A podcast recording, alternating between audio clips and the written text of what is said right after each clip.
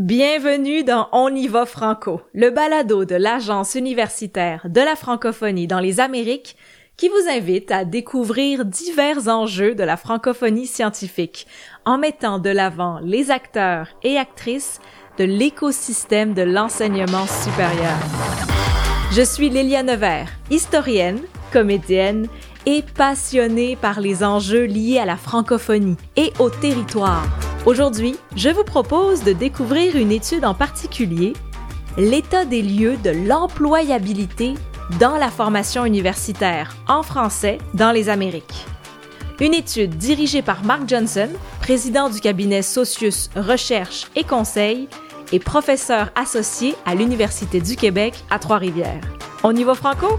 On y va franco, un balado de l'AUF présenté par Lélia Nevers. L'employabilité. Voilà une notion qui peut nous sembler bien étrangère quand on a 20 ans, qu'on a la tête pleine de rêves, le cœur qui déborde de passion et qu'on choisit de se diriger dans un cursus universitaire en particulier alors qu'on a toute la vie devant soi. Je suis bien placée pour en parler.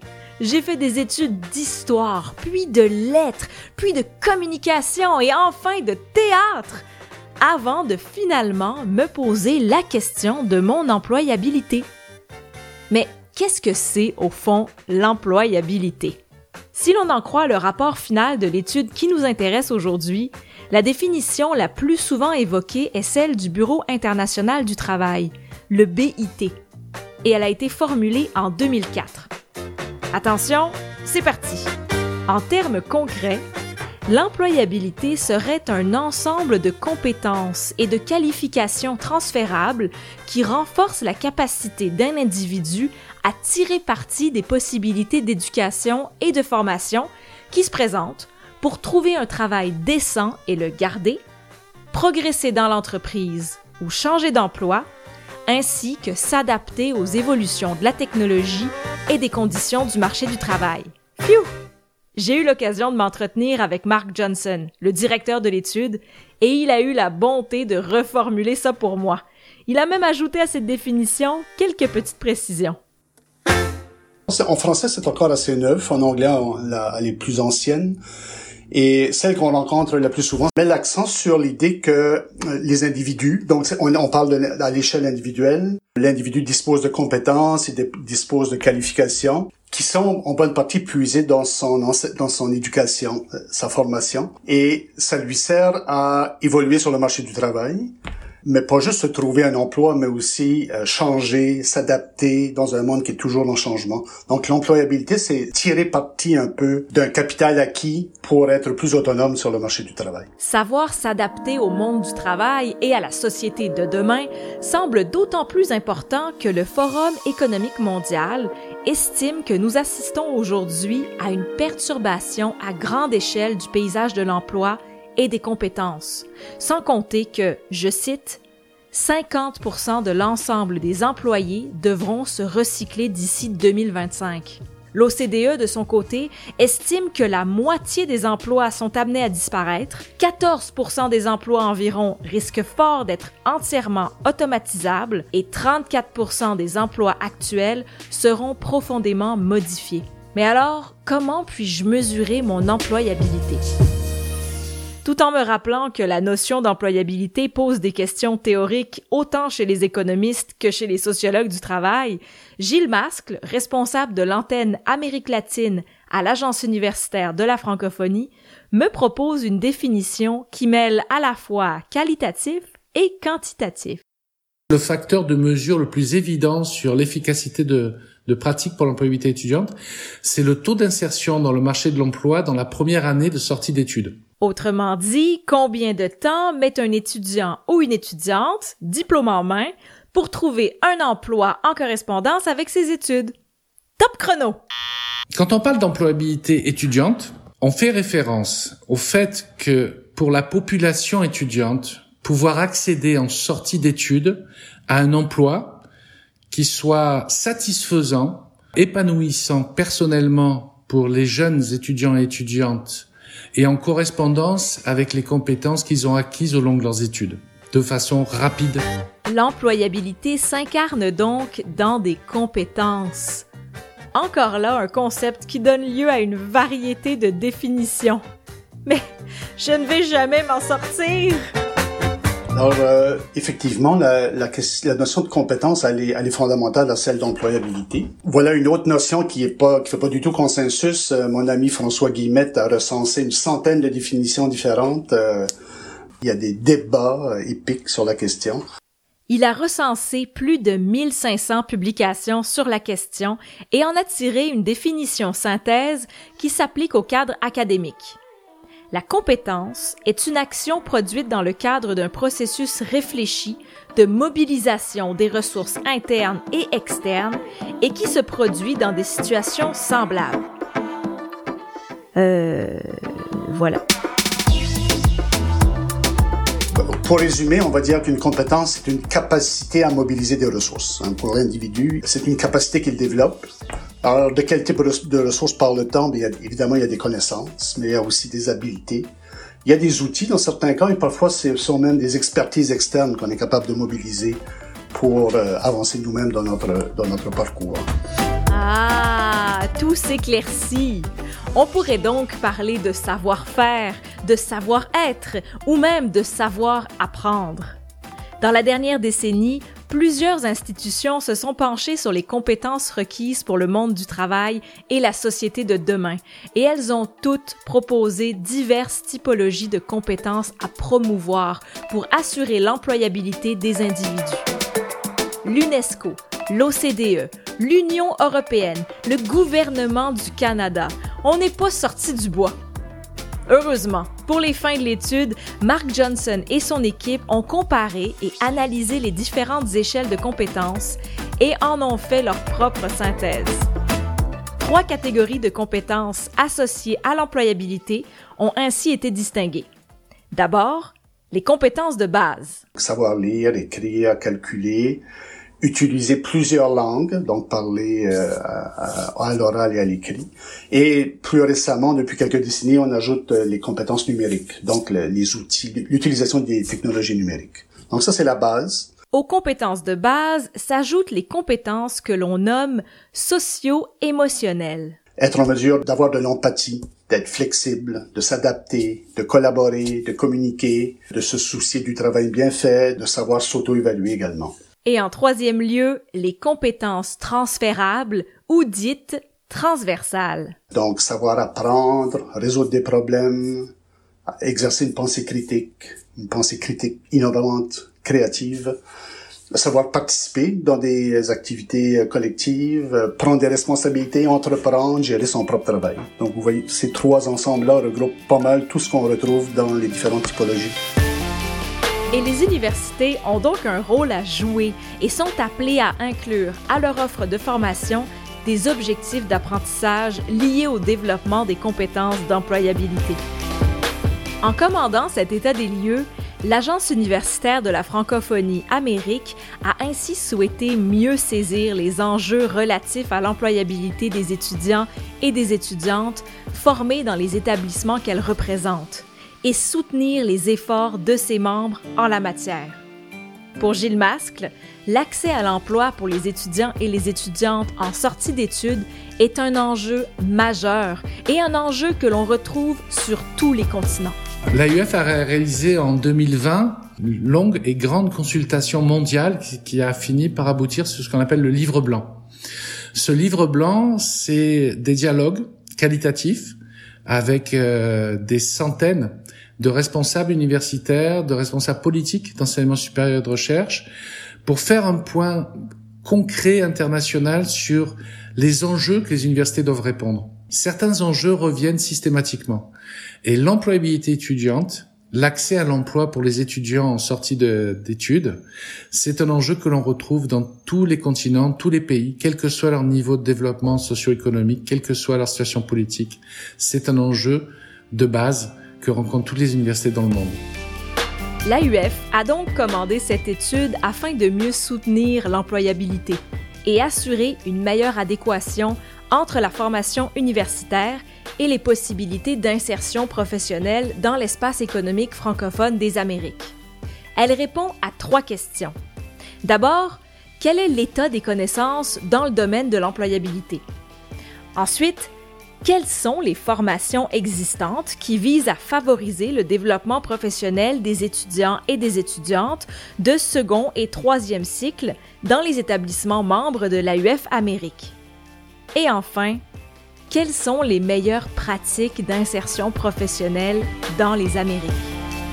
Parce que cette étude, elle demandait un profil d'un chercheur et de chercheurs qui puisse allier une connaissance théorique une expérience d'enquête solide et chevronnée, mais aussi une connaissance fine des universités comme institutions, comme euh, centre d'enseignement et des universités comme acteurs socio-économiques dans la société.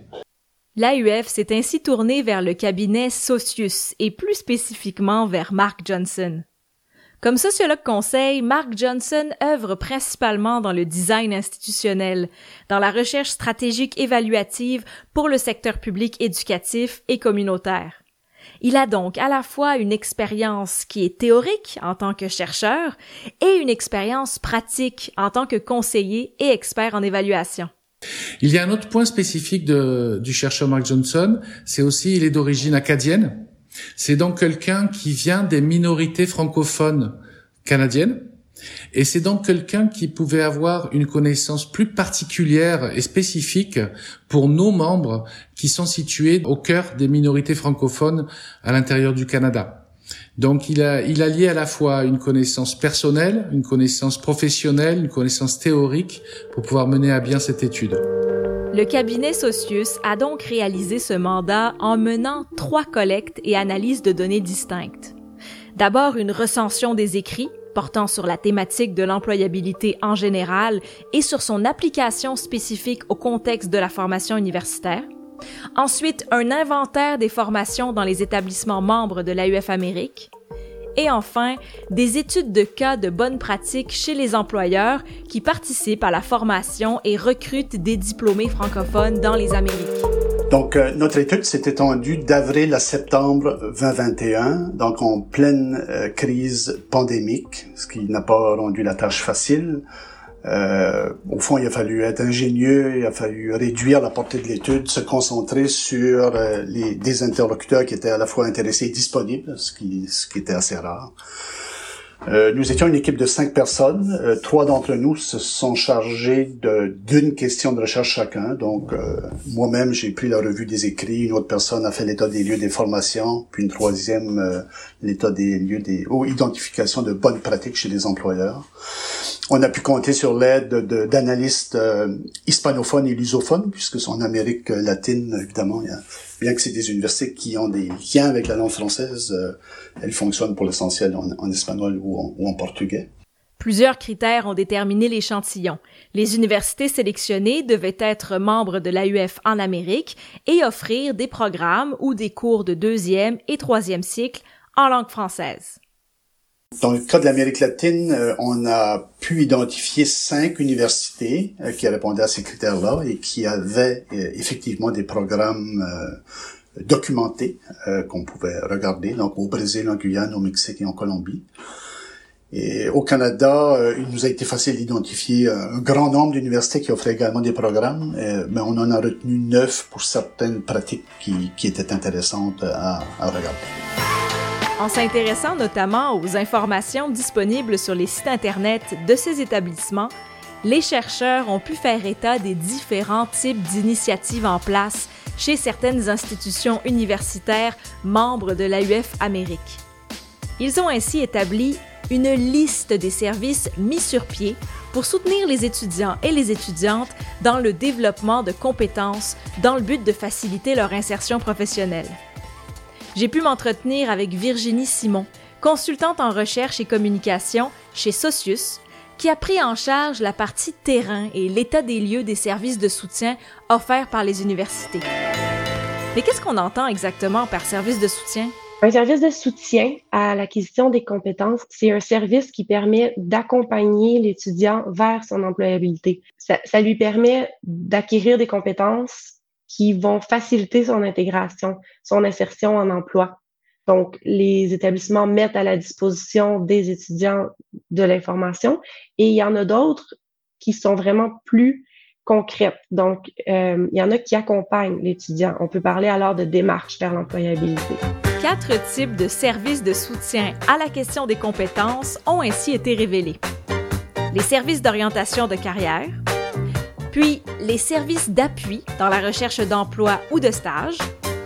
Notons d'ailleurs que ces deux premiers types de services de soutien sont parfois présentés par les établissements comme étant un prolongement l'un de l'autre. Au HEC, par exemple, on invite les étudiants à naviguer d'un service à l'autre en suivant ce qu'on appelle un parcours de développement de carrière, qui consiste en cinq niveaux. D'abord, il faut bien se connaître. Ensuite, on peut explorer les carrières, muscler son profil, se mettre en valeur et finalement chercher un emploi. Donc, de cette façon, les étudiants sont encouragés à entreprendre une démarche d'orientation avant de même penser à rechercher leur stage ou leur emploi. L'étudiant peut se présenter, recevoir des conseils, obtenir de l'accompagnement. Il y a aussi des services qui sont plus spécifiquement liés à la recherche d'emploi ou parfois à la recherche de stage, euh, où on va aider les étudiants à rédiger leur CV, à se préparer pour des entrevues. Parfois même, certaines universités transmettent le CV à certains employeurs. Des activités de recrutement et de réseautage sont également parfois offertes. Et enfin, des services de mentorat ou de coaching.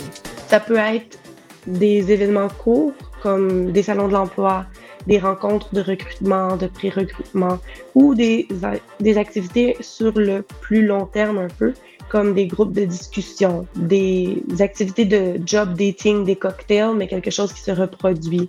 Tout ça organisé par les universités. Puis finalement, il y a des services de mentorat euh, ou de coaching euh, où euh, les étudiants ont la chance de s'asseoir ou d'être encadrés, accompagnés par des diplômés qui viennent des mêmes milieux d'études ou parfois des employeurs. Je peux donner l'exemple de la cité universitaire francophone de l'Université de Regina en Saskatchewan, où on distingue le mentorat, professionnel, qui permet à l'étudiant de tisser un réseau dans son domaine professionnel, et le mentorat étudiant, par lequel les étudiants répondant à certains critères, notamment d'avoir un bon dossier pédagogique et du temps consacré aux formations, sont appelés à s'impliquer dans la réussite scolaire de leur père. Ainsi, et bien que ces services s'articulent souvent autour des mêmes thématiques, la façon dont les établissements abordent ces dernières varie passant d'une approche plus informative à une implication concrète des étudiants et des étudiantes au sein d'une démarche axée vers l'employabilité. Irine Gagné-Nendagano, maître de conférences en littérature française et francophone à l'Université de Guyane, dirige justement un de ces services. Il a accepté de m'en parler.